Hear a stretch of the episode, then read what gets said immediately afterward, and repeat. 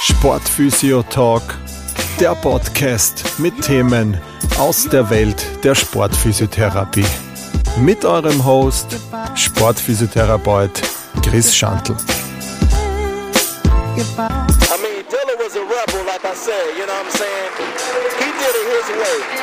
From the beginning to the ending, you know what I'm saying? Ja, hallo beim Sportphysio Talk Podcast. Heute Folge 51. Wie in der letzten Folge angekündigt, erstrahlt der Sportphysio Talk Podcast so ein wenig in einem neuen Design, was zumindest die Grafik äh, auf den sozialen Netzwerken betrifft, beziehungsweise auf Spotify. Das hat sich verändert. Was sich aber nicht verändert hat, ist, dass es weiterhin in demselben Elan und der Motivation weitergeht, äh, wie versprochen. Deshalb heute auch wieder ein Thema, was in der sportphysiotherapeutischen Welt schon regelmäßig vorkommt, gerade in der Zeit, oft mal so von, ich sage mal, im ersten Halbjahr ähm, ist es oft vermehrt aufzufinden, weil da viele ähm, ihre wieder ins Laufen reinkommen, wieder rausgehen äh, nach der Winterpause sozusagen und vermehrte Umfänge auch machen, weil sie vielleicht irgendwelche Ziele haben, sei es jetzt von Marathon oder ähm, irgendwelchen Triathlon-Wettbewerben, aber auch kommt immer wieder vor in Sportarten, in Spielsportarten äh, die Rede ist von der Stressfraktur bzw. den Ermüdungsbruch im Sport. Ja, ähm, das Thema, wie gesagt, kommt regelmäßig vor in einer Praxis. Es ist jetzt aber auch irgendwie so ein Thema wieder, wo man vielleicht auch oft einmal in die Irre geleitet wird, ähm, weil man oft dann einen Sportler oder eine Sportlerin bekommt, die eben Fußschmerzen angibt und oft dann zum Beispiel einmal auf der Überweisung auch irgendwie oben steht Plantarfasziitis oder Schwächung des Fußgewölbes und so weiter und so fort und es eigentlich jetzt gar nicht ein, eine Stressfraktur oder ein Ermüdungsbruch gleich oben steht. Ähm, der Grund ist oft deshalb auch, dass äh, diese Fraktur sich äh, oder dieser Ermüdungsbruch, das ist auch vielleicht so ein bisschen eine Verwirrung, weil es ja in dem Fall eigentlich gar kein richtiger Bruch ist, weil mit einem Bruch äh, verbindet man ja eigentlich immer gleich einen Gips und ein Röntgenbild, wo man sieht, okay, da ist das gebrochen. Und das ist beim Ermüdungsbruch bzw. Stressfraktur einfach nicht so der Fall. Und deshalb ist das oft auch einmal eine Sache, die vielleicht übersehen wird. Und deshalb ist da halt richtig wichtig, einfach auch die Anamnese, dass man da einfach wirklich auch nicht jetzt nur an das denkt, wo wir die Profession haben als, als Physios, Sportphysios, ähm, Bewegungsapparat, sondern dass man da halt gerade einfach auch viele andere Dinge äh, mitnimmt sozusagen. Ich gehe dann eh noch später drauf ein, sei es jetzt von Ernährung bis hin zu Hormonhaushalt, bis hin zu Schlaf und so weiter, dass das halt einfach wichtige Themen sind, die man da in der Anamnese auf jeden Fall nicht äh, übersehen sollte und auch abfragen sollte und sich auch die Zeit nehmen sollte, dass man das aus äh, physiotherapeutischer Sicht plus auch über die Grenzen darüber hinaus sozusagen auch alles abdeckt damit. Ähm, es ist so, dass das schon, wie gesagt, eine Verletzung ist, die, wohl, die sowohl im Profi- als auch im Hobbysport vorkommen kann. Ähm, hat unterschiedliche, sagen wir es mal so, unterschiedliche Risikofaktoren, welche das sind, bespreche ich dann später eh noch mehr. Aber wie gesagt, es können eben so Sachen sein wie Trainingsumfang, äh, Alter, Geschlecht und so weiter und so fort, ähm, warum es dazu eigentlich auch kommen kann. Unterm Strich ist es genauso wie bei Sehnen oder Sehnenansätzen zum Beispiel, dass es dort auch zu Überlastungsschmerzen kommen kann. Das Ganze kann chronisch werden und dann kommt es einfach zu dem Schmerz im Knochen. Das heißt, im Endeffekt ist es auch nichts anderes als ein, eine Überlastungserscheinung des Knochens gesprochen.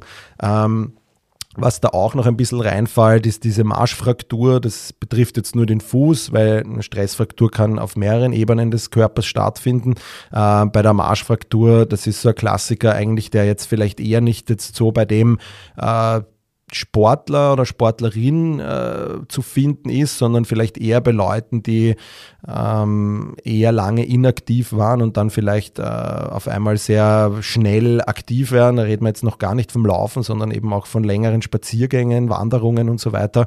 Ähm, deshalb eben diese Marschfraktur. Es kommt eben aus, der, ähm, aus dem Militär sozusagen, dass da einfach bei Soldaten, die da in ihrer Grundausbildung waren, die auf einmal nichts gemacht haben und dann marschieren die einfach mehrere Wochen mehrere Kilometer am Tag und da kam, hat man dann diese Marschfraktur festgestellt. Also das ist jetzt ein Thema, mir geht es heute wirklich eher um Stressfraktur und den Ermüdungsbruch, der wirklich da bei Sportler und Sportlerinnen auftritt sozusagen. Am meisten ist da betroffen eigentlich so die untere Extremität, also alles vom Becken abwärts sozusagen. Ähm, Becken ist auch grundsätzlich gibt es da auch äh, Ermüdungsbrüchen ähm, oder Stressfrakturen. Wie gesagt, so die Klassiker sind äh, die Tibia, ähm, am Fuß ist das zum Beispiel das Os naviculare oder das Os metatarsale, da auch oft die Basis davon betroffen und die Fibula. Das sind jetzt einmal so die die, die Klassiker, wo man das vielleicht am meisten findet, aber es geht, wie gesagt, auch bei den Oberschenkelknochen, also lange Röhrenknochen generell und auch beim Becken kann das auch immer wieder mal vorkommen ist auch ein bisschen abhängig von der jeweiligen Sportart, ob es da jetzt vielleicht, äh, ob da auch viel Springen dabei ist, jetzt in der Leichtathletik, Weit- und Hochspringen oder eben auch Basketball, wo auch immer wieder äh, Sprünge dabei sind und harter Boden ähm, und auch wenig Sonnenlicht. Da komme ich aber dann später auch noch dazu. Das heißt, das sind auch alle Sportarten, wo das eigentlich auch mit eine Rolle spielen kann. Ähm, wie schon vorhin erwähnt, es ist ein bisschen verwirrend, Ermüdungsbruch, Stressfraktur, weil es eigentlich eine Sache ist, wo jetzt gerade am Anfang vielleicht noch gar jetzt nicht so diese klassische Bruchzeichen äh, aufliegen, ähm, die man kennt. Wie gesagt, eben das Bild, wenn da was gebrochen ist und dann bekommt man den Gips. Das ist jetzt bei einer Stressfraktur, Ermüdungsbruch jetzt auch nicht das Mittel der Wahl, dass man da einen Gips macht. Ähm, ganz im Gegenteil, ähm, sondern, aber wie gesagt, das ist vielleicht eine, eine, eine kleine Verwirrung, dass es hier nicht so wirklich um, um eine Fraktur in dem eigentlichen Sinne geht, wie man das vielleicht kennt.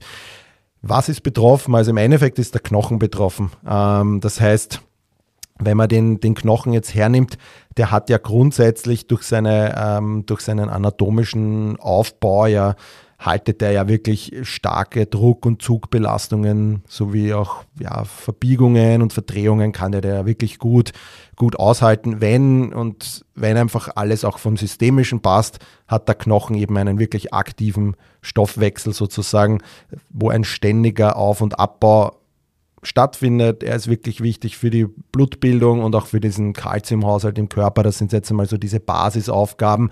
Grundsätzlich der Knochen hat eben so eine äußere Schicht, ähm, diese Kompakter, die man da sozusagen, die ist sehr hart und besonders stabil. Und dann gibt es eben auch diesen inneren Teil, das ist so quasi so wie so ein Gerüst aufgebaut. Ja, man nennt das Trapekel, ähm, kennt man auch in dieser Schwammform, die Spongiosa sozusagen. Ähm, und das sind eigentlich so die Besonderheiten des, des Knochens vom Aufbau auch. Ähm, gibt dann auch noch bei, bei Röhrenknochen, also bei längeren Knochen gibt es dann auch eben noch eine Knochenmarkhöhle sozusagen. Ähm, grundsätzlich ist der Knochen sehr gut durchblutet, was halt richtig gut für die Wundheilung eigentlich auch ist, weil immer wo viel Blut ist, ähm, geht die Wundheilung eigentlich schön voran, weil da einfach viel hinkommt. Ähm, hat einfach wirklich äh, mit stark mit Gefäßen durchzogen ähm, und da drinnen oder in einigen Teilen der Knochen werden eben auch diese Blutzellen gebildet. Ähm, es gibt da gerade im Kindesalter ist vielleicht auch noch mehr Bildung davon da, von diesem roten Knochenmark. Bei Erwachsenen ist dann oft äh, ein bisschen weniger von dem zu finden. Aber in der Regel ähm, ist es so, dass das eigentlich ein sehr gut durchblutetes Gebiet ist, äh, wo ein ständiger Umbau sozusagen stattfindet. Ähm, Dafür, für die Stabilität ist aber auch eben besonders wichtig dieser Mineralgehalt. Da ist das wichtigste Knochenmaterial ist sozusagen dieses Calciumphosphat nennt man das. Ähm, das macht quasi den, ja, den Knochen widerstandsfähig und, und hart.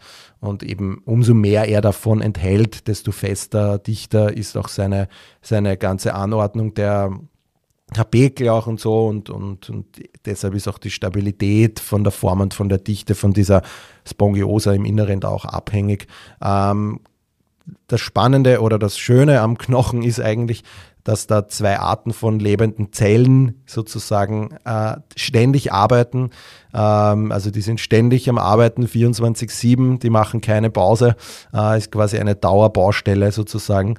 Ähm, und das sind auf der einen Seite diese Osteoblasten, äh, die sozusagen um sich herum ständig neues Knochenmaterial bilden und sozusagen den Knochen dadurch wachsen lassen oder eben auch an Bruchstellen arbeiten und da dann einfach auch so Kalusbildungen und so weiter machen, ähm, die dann einfach dem Knochen auch wieder Stabilität geben. Und der Gegenpart dazu, ähm, das sind diese Osteoklasten, die machen im Endeffekt genau das Gegenteil. Die bauen ältere äh, Knochenfragmente, Substanzen sozusagen, alles was da im Knochen ist, ab.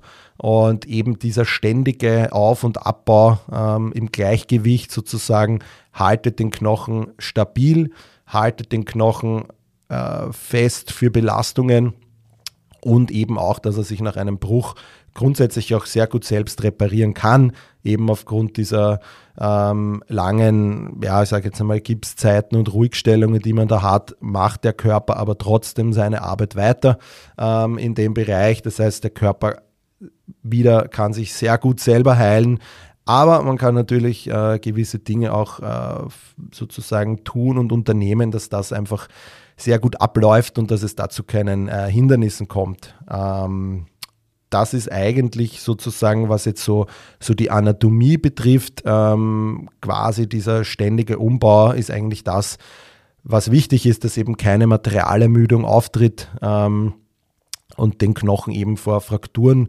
äh, bewahrt und eben dieses dynamische Gleichgewicht von dem Knochen äh, Auf- und Abbau ist eigentlich genauso, ist eigentlich das Wichtigste und das äh, haltet uns sozusagen dabei, dass das auch äh, funktioniert. Man kennt die Osteoporose, da ist dieses Thema vielleicht, dieses Gleichgewicht gestört, aufgrund welcher Faktoren auch immer.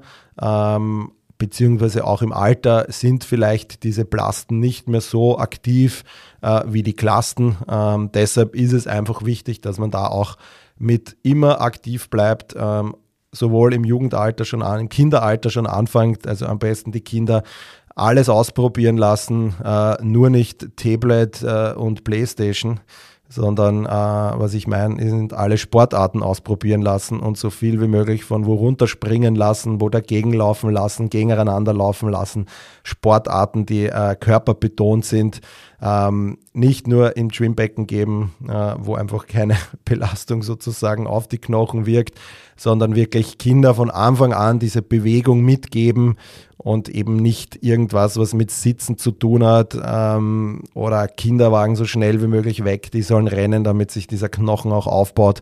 Ähm, das ist das Wichtigste, was man seinen Kindern neben vielleicht einem Sparbuch oder einer Eigentumswohnung mitgeben kann. Einfach von Anfang an eine, einen aktiven Lebensstil, damit sie später einfach davon profitieren, damit sie Spaß haben, damit sie lange aktiv bleiben und sich gut fühlen und äh, damit es nicht im Alter oder wenn es dann vielleicht nicht mehr so oft geht mit der Bewegung, dass es da zu irgendwelchen Problemen kommt. Aber kurz äh, umgesagt, es geht einfach hier um diese ähm, Belastung, die der Knochen braucht und dadurch ähm, kann es einfach ja, nie schwach werden, der Knochen und es ja, kommt ein ständiger Austausch zustande. Und das ist eigentlich das, was wir auch wollen, damit es einfach dann auch in weiterer Folge aber nicht zu irgendwelchen Frakturen kommt. Wenn es aber nun doch zu einer Stressfraktur kommt, was sind da so, so Gründe dafür? Also es gibt jetzt drei Gründe, die eigentlich ganz gut erforscht sind, die in dem Zusammenhang mit Stressfrakturen stehen.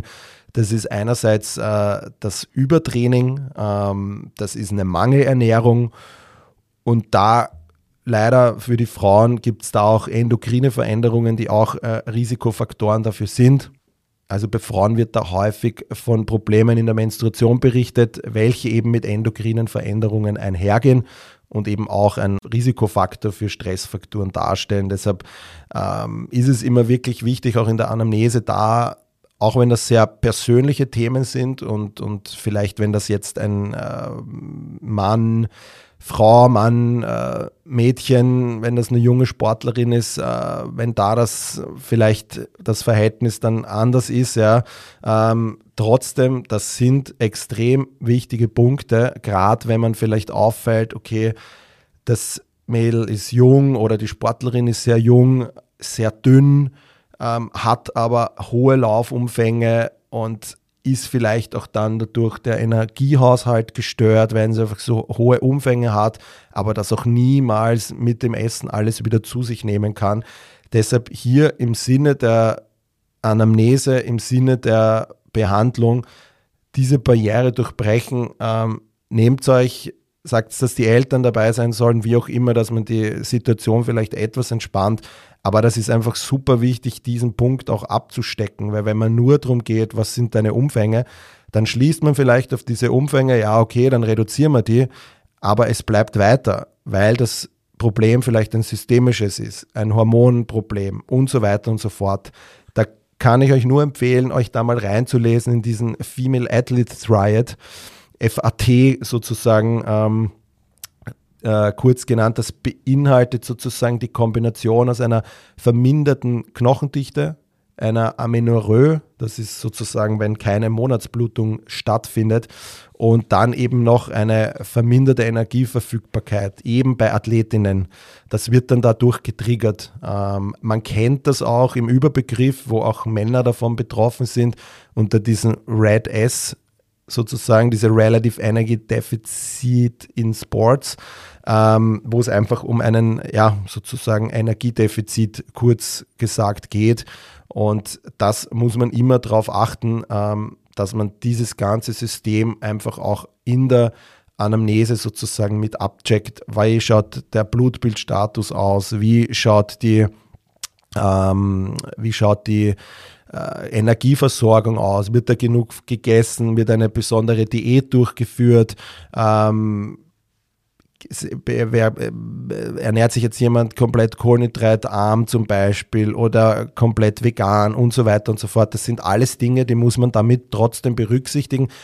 Das sind nicht vielleicht immer Risikofaktoren, aber es könnte sein, jeder, der sich auch vegan ernährt, muss sich mit dem Thema vielleicht Nahrungsergänzungsmittel ähm, oder einer wichtigen, guten Energieversorgung auch beschäftigen. Ähm, meistens die, die das auch wirklich machen, sind da auch wirklich gut dabei. Ähm, das heißt, die sind da eh oft gut versorgt, aber trotzdem muss man oder sollte man in der Hinsicht trotzdem auch einfach immer mit bedenken, dass es da vielleicht zu irgendwelchen Mangelerscheinungen und so weiter kommen kann.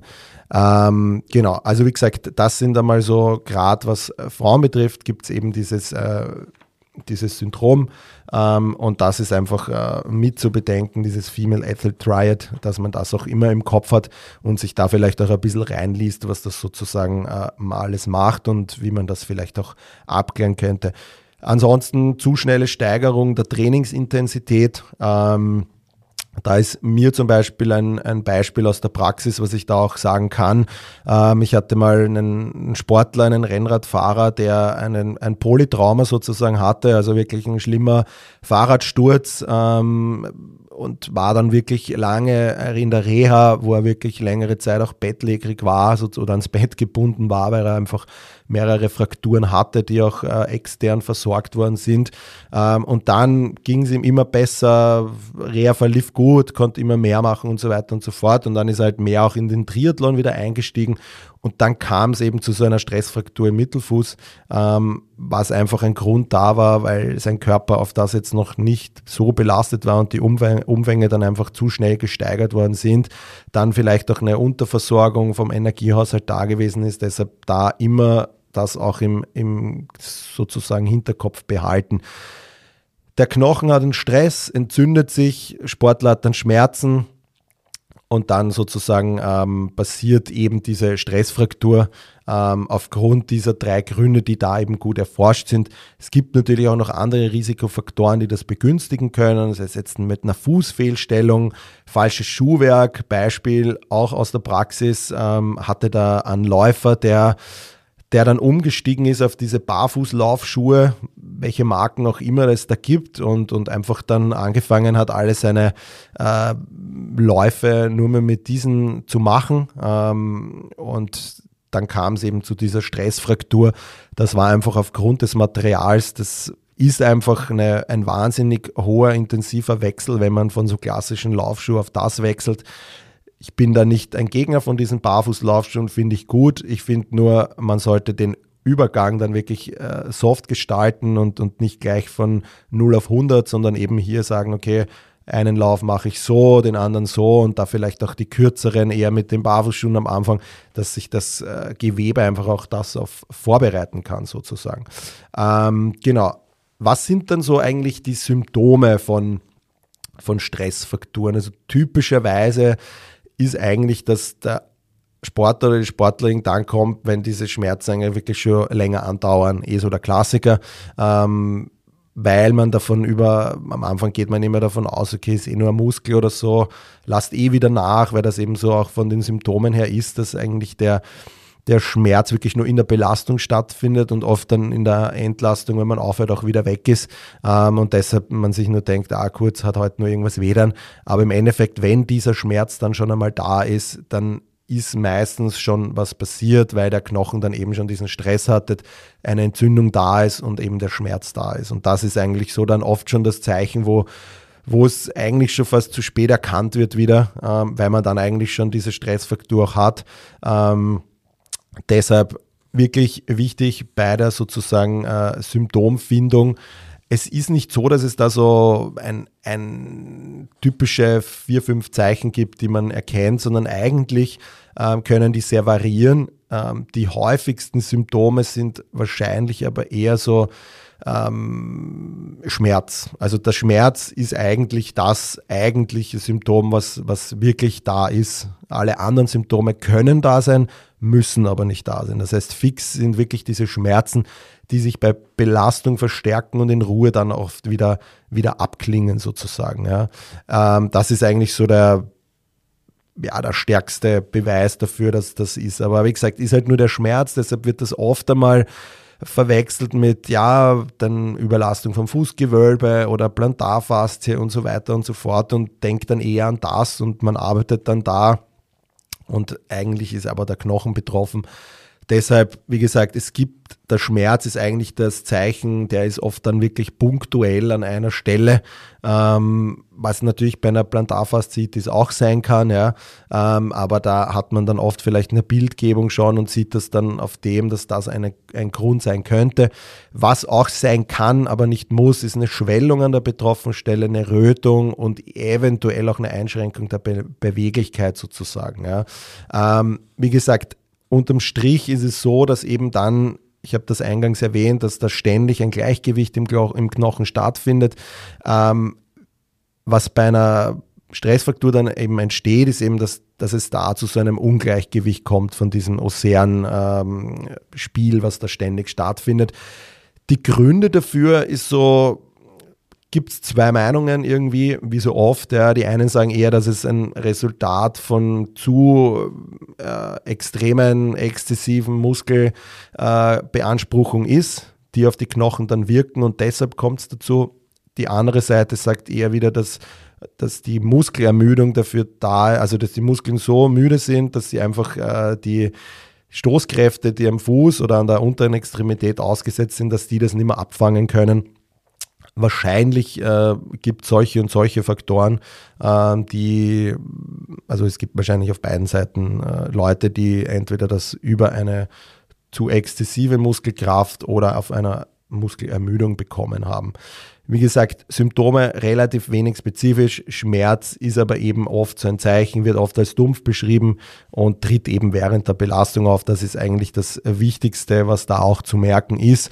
Ähm, man kann das abtesten in der Klinik mittels so Provokationstest mit Kompression und Biegung. Ähm, kann dieser Schmerz auch oft reproduziert werden. Ähm, aber eigentlich das Wichtigste ist da so schnell wie möglich ein MRT zu bekommen. Ich weiß, das ist jetzt vielleicht nicht ähm, immer so schnell möglich oder man muss es halt privat zahlen. Ähm, in dem Fall liefert aber wirklich das MRT eigentlich die, sagen wir es mal so, die, die hundertprozentige äh, Diagnose, weil in einem Standardröntgen, wie man es oft kennt, sieht man das nicht gleich, weil diese Veränderungen oft erst nach ein paar Wochen sozusagen sichtbar werden. Und deshalb ähm, ist es hier, man sieht da so typische radiologische, eben so eine Periostanhebung, Verdickung vom Corticalis oder eben auch schon eine Skalusbildung beziehungsweise eine Frakturlinie. Aber das sieht man oft erst sehr spät und deshalb ist das Mittel der Wahl eigentlich ein MRT, weil die zeigt äh, eingelagerte Flüssigkeit sozusagen, äh, wodurch man dann einfach auch das besser beurteilen kann. Weiters kann man natürlich eine bessere Stadieneinteilung machen, was extrem wichtig für den therapeutischen und prognostischen Ansatz auch ist. Ähm, und man kann eben da im MRT einfach viel, viel genauer das sagen. Deshalb hier, wenn der Verdacht besteht, weil viele Faktoren dafür sprechen, sei es jetzt von den Gründen, die dafür da ist, die Risikofaktoren, die da sind, dann einfach schauen, dass so schnell wie möglich ein MRT gemacht wird. Das spart Zeit in der Reha und ähm, ermöglicht einen schnelleren Wiedereinstieg auch in den, in den Sport dann. Und das ist eigentlich im Endeffekt das Wichtigste. Was da vielleicht auch noch zu sagen ist bei Bildgebung, äh, oft ist da so, wird es dann beschrieben, als dass da ein Bone Bruise ist ähm, und keine Stressfraktur, obwohl es eigentlich eine Stressfraktur ist. Da ist eben wirklich auch wirklich super wichtig, die Anamnese zu machen, weil wenn da auch kein Trauma vorliegt, ähm, wird Bone Bruce, habt in der Knochenmarks-Ideen-Folge das sozusagen eh äh, schon alles mitbekommen. Bone Bruce ist immer eher traumatisch und diese Stressfraktur ist eigentlich nicht traumatisch. Und das hörst du dann in der Anamnese schon raus, dass das wahrscheinlich auch ein Fall davon ist. Und deshalb kannst du dann dein Netzwerk auch kontaktieren und sagen, hey, unbedingt, ich habe da einen Athleten oder eine Athletin, die ich betreue, wir brauchen unbedingt ein MRT, weil es könnte Verdacht auf eine äh, Stressfraktur bestehen, weil einfach unterschiedliche Anzeichen da sind, dann eben sofort zum Arzt schicken, der soll da auch noch seine Klinik machen und der wird dann im, in der besten, im besten Fall dann eh sozusagen diese MRT-Zuweisung auch machen, weil das eben die erste Wahl oder das Mittel der Wahl sozusagen ist. Man kann das eben dann gut einteilen in die Stadien. Grundsätzlich von der Stadieneinteilung gibt es so ungefähr vier Grade, die man da beschreibt ist eben ähm, unterschiedlich dann auch abhängig, wie lang die Pause ist, aber das kann man im MRT, ob da ein leichtes System ist, ein starkes, ähm, ob da schon eine Frakturlinie ist und so weiter und so fort. Das kann man äh, sich gut dann mittels MRT auch einteilen ähm, und das ist eigentlich so die, die Grundsache von dem Ganzen. Ähm, Differentialdiagnostisch kann das natürlich immer auch sein, dass da irgendein Neuronom, also so ein Nerventumor, äh, ein gutartiger da ist, äh, dass vielleicht auch eine Knorpelverletzung vorliegt oder eine Plantarfaszitis, wie oben schon beschrieben, oder dass wirklich das Fußgewölbe einfach überlastet ist und es ein muskulärer Schmerz ist. Also da einfach trotzdem differentialdiagnostisch an solche Dinge auch denken. Ähm, aber wie gesagt, deshalb ist die Anamnese da einfach so wichtig, weil die Dinge würde man raushören und ähm, gerade bei einer Stressfraktur kann man mit einer guten Anamnese, auch wenn man andere Dinge nicht nur das Physiotherapeutische betrachtet, kann man da einfach auch gute Ergebnisse bekommen in der Anamnese.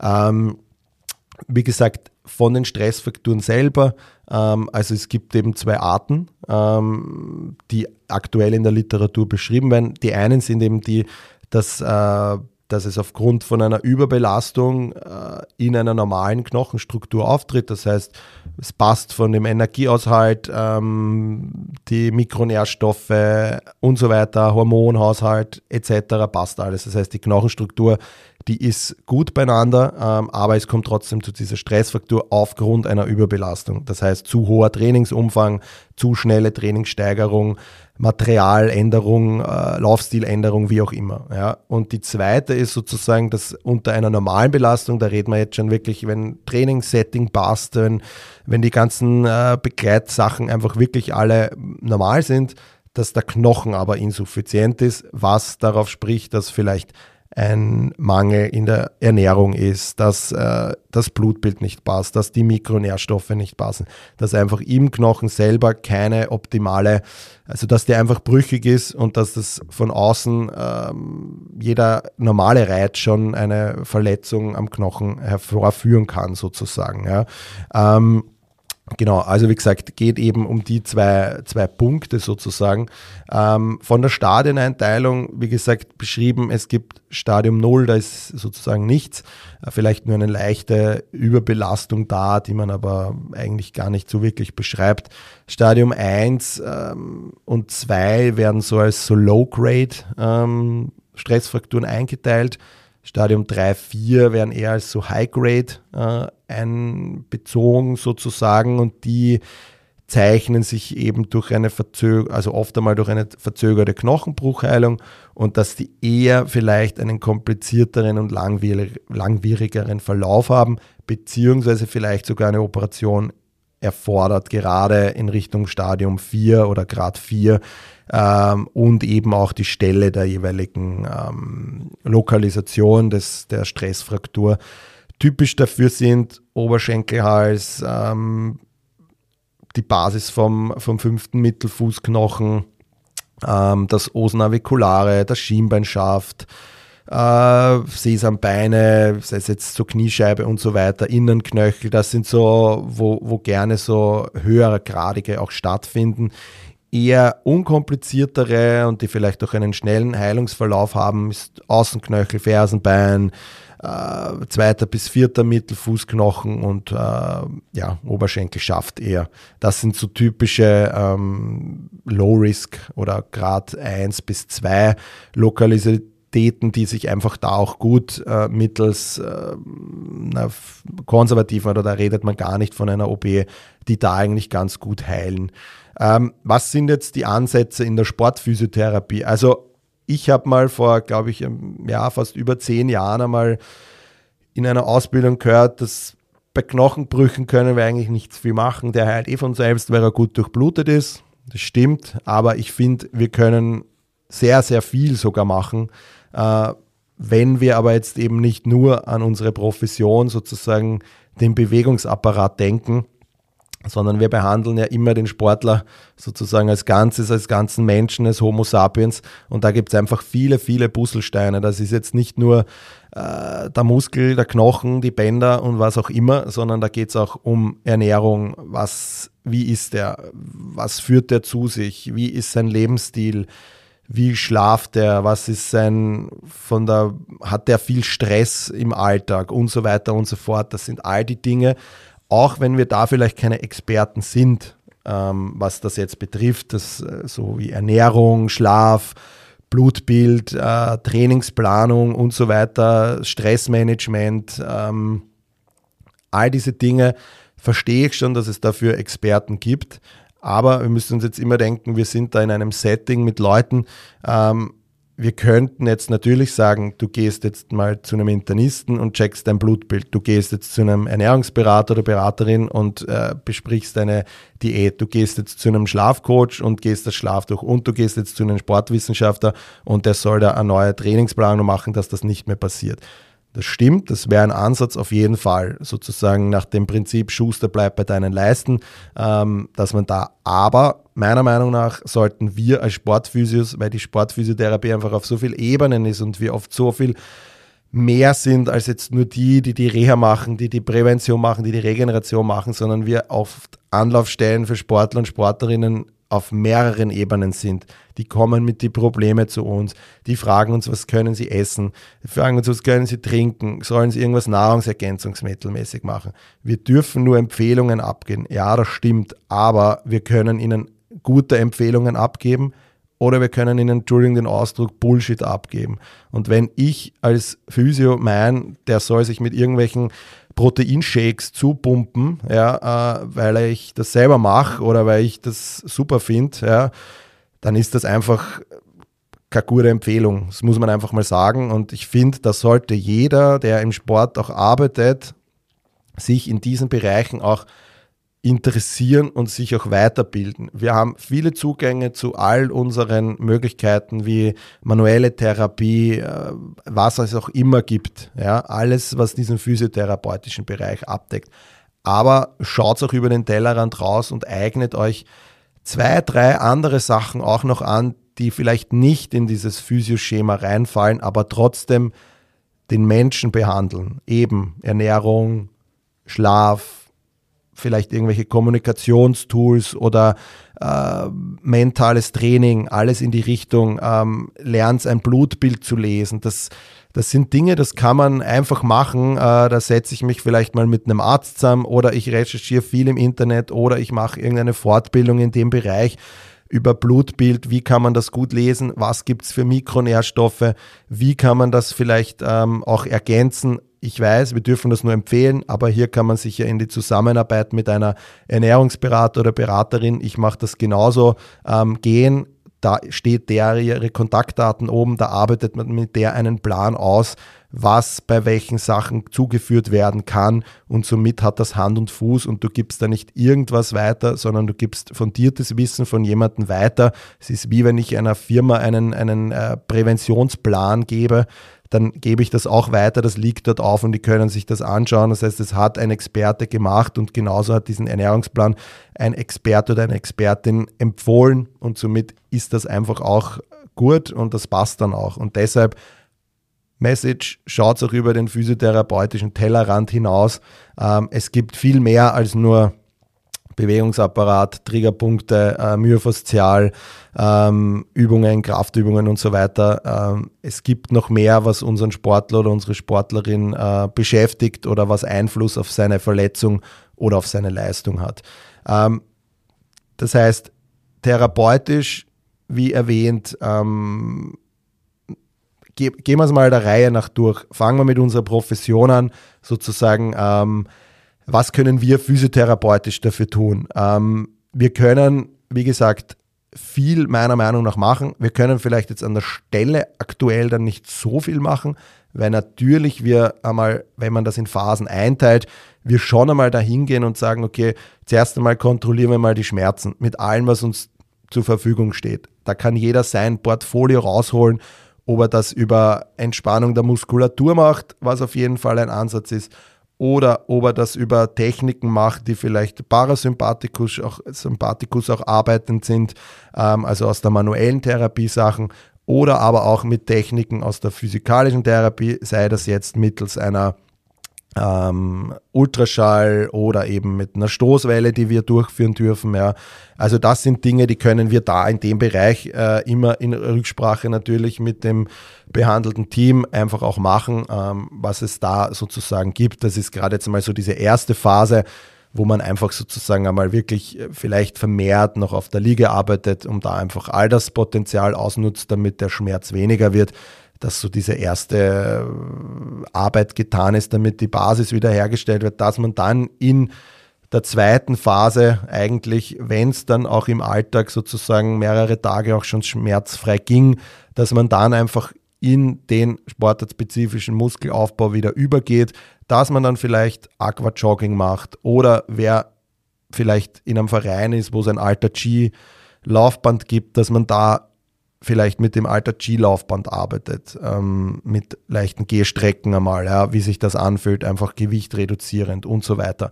Dass man eben, wie gesagt, im Wasser arbeitet, dass man aber eben auch schon anfängt, mit äh, sportartspezifischen Training, wo vielleicht jetzt aber noch Springen oder irgendwelche großartigen Schläge noch kein Thema ist. Das wäre so in dieser Phase, dass man da einfach auch wieder reinkommt. Die dritte Phase ist dann wirklich einfach so dieser dosierte, kontinuierliche Wiedereinstieg eben in diese sportartspezifischen Aktivitäten, wo dann einfach auch Sprünge dabei sind ähm, und so weiter und so fort. Das sind einfach die Dinge, die sich gerade bei Grad 1, 2 ähm, Stressfrakturen sehr gut auch anbieten. Ähm, eben dann ansonsten kann man das Ganze eben noch mittels äh, Ernährung, Mikronährstoff, Substituierung, Vitamin D-Status, Calcium-Status, das sind da alles einfach so Dinge, die da die da schon eine wichtige Rolle spielen, ähm, dass einfach diese ganze, ähm, ich sage jetzt einmal, äh, dass dieser Haushalt auch passt. Äh, zur physikalischen Therapie, was gut hilft, ist so die Kombi aus, aus einem sozusagen Low-Intensity-Ultraschall. Ähm, also das ist einfach, dass man sehr wenig von der Intensität in Ultraschall macht und auch eben eine Stoßwelle. Wie, da gibt es auch ganz gute Studien dazu wie immer ist es so, es gibt natürlich Studien, die sagen, äh, hilft nichts. Es gibt auch wieder Studien, die sagen, es hilft. Ja. Also grundsätzlich ist aber die Meinung darüber hinaus, und da habe ich auch gute Erfahrung eben mit diesem niedrig dosierten Ultraschall ähm, und eben mit einer Stoßwelle, habe ich zwar jetzt nicht in der Praxis, aber da gibt es auch gute Ergebnisse dazu, Ergebnisse dazu, dass das auch in Kombination, dass es da einfach zu einer, wenn eine Knochenheilstörung vorliegt, dass es einfach mit einer Stoßwelle sehr gut Reize setzen kann, dass sich das sozusagen verbessert. Ähm, das sind eigentlich jetzt so die wichtigsten Dinge, die man da ähm, machen kann, was jetzt aus physiotherapeutischer Sicht, Sichtweise besteht. Was kann der Arzt noch tun? Im Endeffekt mehrere Möglichkeiten. Ähm, ich zähle das jetzt, wie gesagt, nur auf, weil das jetzt nicht mein Gebiet ist.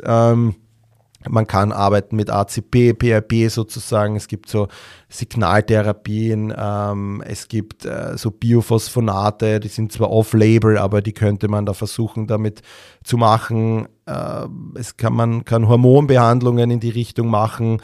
Ähm, das sind eigentlich so die Dinge, die, die da einfach von, von ärztlicher Seite auch noch gemacht werden können. Fazit Ruhigstellung, ähm, ich denke, kommt natürlich am Grad drauf an, ähm, aber so ein Gips oder ist jetzt vielleicht nicht das, das Mittel der Wahl oder sollte jetzt oder wird meistens eh nicht gemacht. Unterarm G-Stützen, also Krücken, ja, kann man machen, wenn der Schmerz wirklich auch im Alltag richtig stark ist, dass sich das einmal gut entlasten kann, gerade für die erste Phase. Eventuell einen Walker, wenn das, wenn die Probleme wirklich so groß sind, dass auch der Alltag vor allem schmerzhaft ist, dann sind das natürlich alles Themen, die man natürlich äh, mit dem Sportler oder mit dem Arzt in gemeinsam sozusagen besprechen kann, dass man dann sagt, okay, man macht eine Woche vielleicht mal so eine, eine Orthese, einen, einen Walker und Krücken und, und arbeitet aber zeitgleich, um den ganzen Schmerz und so weiter sozusagen auszulöschen. Ähm, das sind einmal sozusagen die wichtigsten Dinge. Ähm, Schmerzmitteln eher nicht. Äh, da gibt es eigentlich so von, von allen Experten die Meinung, dass das eigentlich gerade zu Ibuprofen und so die Knochenheilung sogar eher mindert. Also wenn die Schmerzen so hoch sind, dann eher mit, mit anderen äh, Schmerzmitteln arbeiten. Aber da, wie gesagt, ist der Arzt dann der eigentliche Ansprechpartner oder die Ärztin. Großer Punkt bei diesen äh, Muskel, äh, bei dieser Stressfraktursache ist natürlich ähm, eben auch die Ernährung und deshalb habe ich eben gesagt, dass wir da auch uns etwas überlegen sollten, dass wir hier eine doch mehr als vielleicht nur Basiswissen haben, ähm, dass man hier einfach schaut, okay, ähm, was kann ich den Leuten sagen, was sie jetzt vielleicht nicht tun sollten. Da gibt es eben die Klassiker, also im Sport soll es eigentlich eh, it's never an option, sage ich, zu rauchen. Ähm, Glaube ich, kommt eh nie vor, aber wie gesagt, es gibt jetzt nicht nur die Hochleistungssportler, es gibt vielleicht auch Hobbysportler, die dann vielleicht doch irgendwelche äh, toxischen äh, Stoffe zu sich nehmen. Das heißt, all diese Dinge, die jetzt, man meist, die Dosis macht das Gift, ja, also alles, was jetzt mit Rauchen, Alkohol und, und hohem Koffeinkonsum zu tun hat, das sollte da gemieden werden, äh, weil das einfach äh, auf die Knochenbildung, gerade wenn man vielleicht 30 plus ist, äh, schon einen Einfluss hat, einen starken. Ähm, wichtig ist eben, dass die Ernährung ausgewogen eben mit viel ausreichend Kalzium, Vitamin D und auch Protein für die Knochengesundheit sozusagen kann eben diese Knochenbrüche helfen, dazu heilen. Ähm, einfach hier sozusagen ja Empfehlungen abgeben in Zusammenarbeit mit einem Ernährungsberater, Ernährungsberaterin, was gerade bei Knochen wichtig ist. Wir wissen, Kalzium, Vitamin D sind da wichtige Mikronährstoffe für die Knochengesundheit, ähm, das einfach den Knochen stark und widerstandsfähig auch macht. Der Vitamin D haben wir wahrscheinlich alle am Mangel in unseren Breitengraden auch, gerade eben in diesem Frühjahr. Deshalb glaube ich, dass da auch ein Zusammenhang besteht. Wenig Sonne und dann einfach immer mehr Umfänge und dann kommt es einfach dazu. Deshalb eigentlich so eine Substituierung mit Vitamin D. Ich mache das regelmäßig das ganze Jahr über. Ähm, ist eben auch wichtig für die Aufnahme von dem Kalzium, weil wenn da ein zu wenig Vitamin D ist, dann kann das Kalzium auch nicht so gut aufgebaut werden, was eben für die Bildung von einem guten Knochengewebe wichtig ist.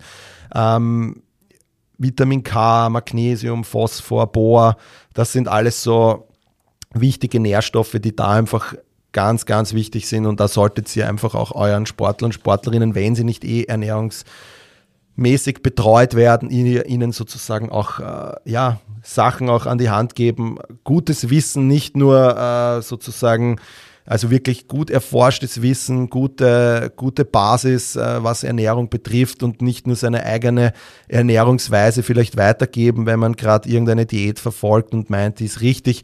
Ähm, muss für den einen ist es vielleicht gut, für den anderen nicht. Also da einfach auch bitte nicht jetzt nur, weil man selber davon überzeugt ist, von irgendwelchen äh, Nahrungsergänzungsmitteln oder irgendwelchen Produkten, dass man das gleich automatisch weiterempfiehlt, sondern wir sind Experten, wir sollen seriös arbeiten, deshalb hier einfach auch wirklich Empfehlungen weitergeben, die auch wirklich Hand und Fuß haben und deshalb immer selber weiterbilden oder eben auch mit Experten in den in die Diskussion gehen, mit denen etwas ausarbeiten und mit denen einfach äh, einen guten Leitfaden erarbeiten für bestimmte äh, Nährstoffe, die bei für bestimmte Gewebe dann einfach auch gut sind. Ähm, was ich sozusagen ähm, mitbekommen habe für heute, was einfach so die da helfen sozusagen auch für den Knochen, ist eben, dass man eine ausreichende Aufnahme hat, eben von Kalzium, Vitamin D, basische Lebensmittel, Homozystein, Vitamin B9, B12, Vitamin K, Eiweiß, Vitamin C, Magnesium, Zink, ja, Bohr, das sind alles so Dinge, die einfach wirklich wichtig sind für diese, für diese Knochenheilung und das können wir unseren Sportler oder Sportlerinnen einfach auch empfehlen dass sie das in der Zeit auch machen sollen, damit es einfach noch schneller geht, weil unterm Strich ist das zart, das ist ein Ausfall von Training und von Wettkampf. Ähm, das heißt, hier sollte der Sportler diese Compliance auch haben, einfach das auch mitzunehmen. Man muss ihn da vielleicht bremsen, die Sportlerin, und sagen, hey, du kannst weitermachen. Das ist auch die wichtige Botschaft. Wir bleiben in der Aktivität, aber wir arbeiten schmerzbedingt. Das, also schmerzabhängig. Das heißt, wir schauen, dass wir den Schmerz nie provozieren. Das heißt, die Rede ist bei einer Stressfraktur nie von einer Bettruhe, sondern dass man auf allen Ebenen arbeitet weiterhin. Das heißt, sowohl was das äh, Training betrifft, aber natürlich sehr stark reduziert, angepasst an das Stadion. Natürlich, wenn es zu einer OP kommt, hast du eher mal die Ruhigstellung mittels eines Gips. Ähm, das heißt, da kommst du dann eh nicht drum herum, dass du dann einmal zumindest sportlich nichts machen kannst, sondern eher nur alle anderen Körperstellen trainieren kannst oder das Ausdauertraining anders durchführst. Ja.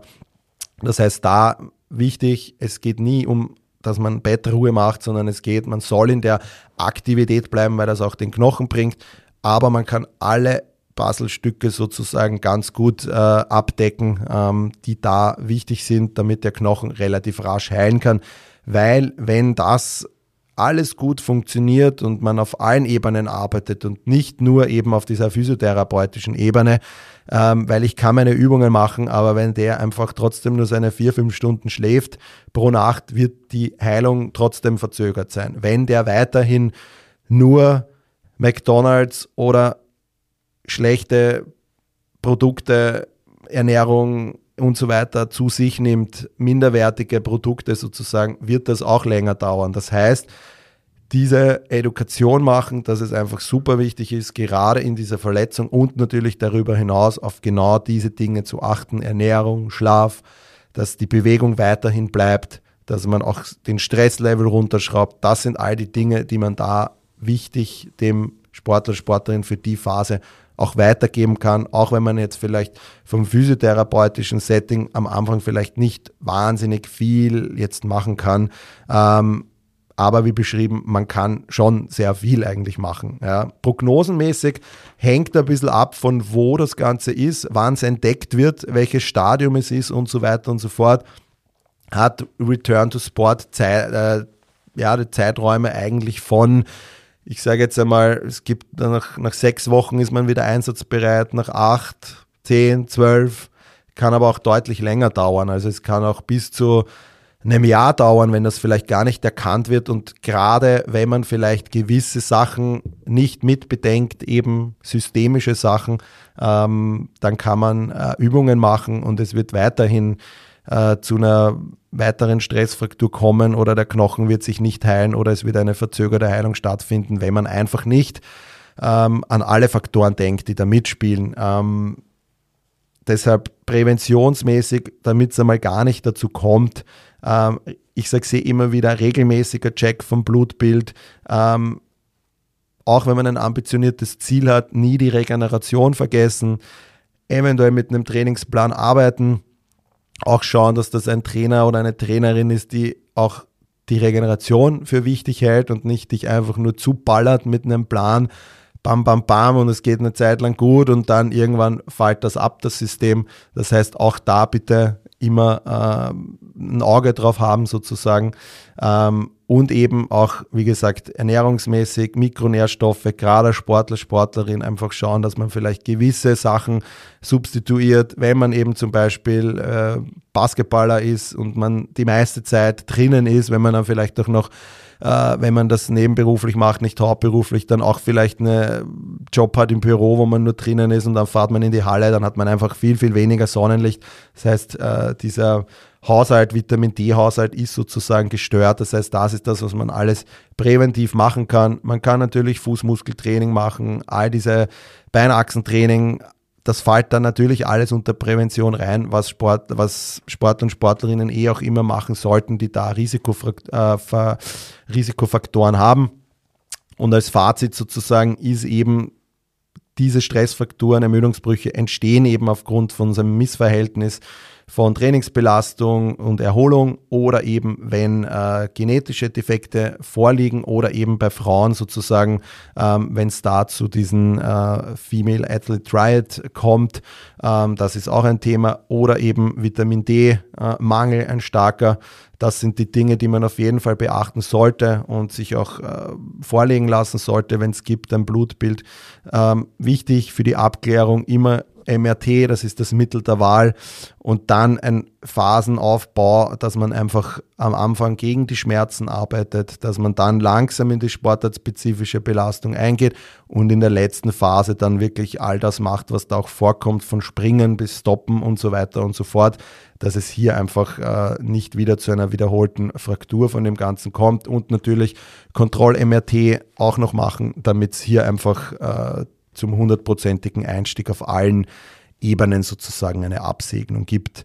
Ähm, wie gesagt, grundsätzlich Stressfraktur, Ermüdungsbruch, ein spannendes Thema, wo man wirklich in der Anamnese schon super gute, eigentlich äh, ja schon die, die, die weiteren äh, Verlauf festlegen kann, wenn man das gut beachtet.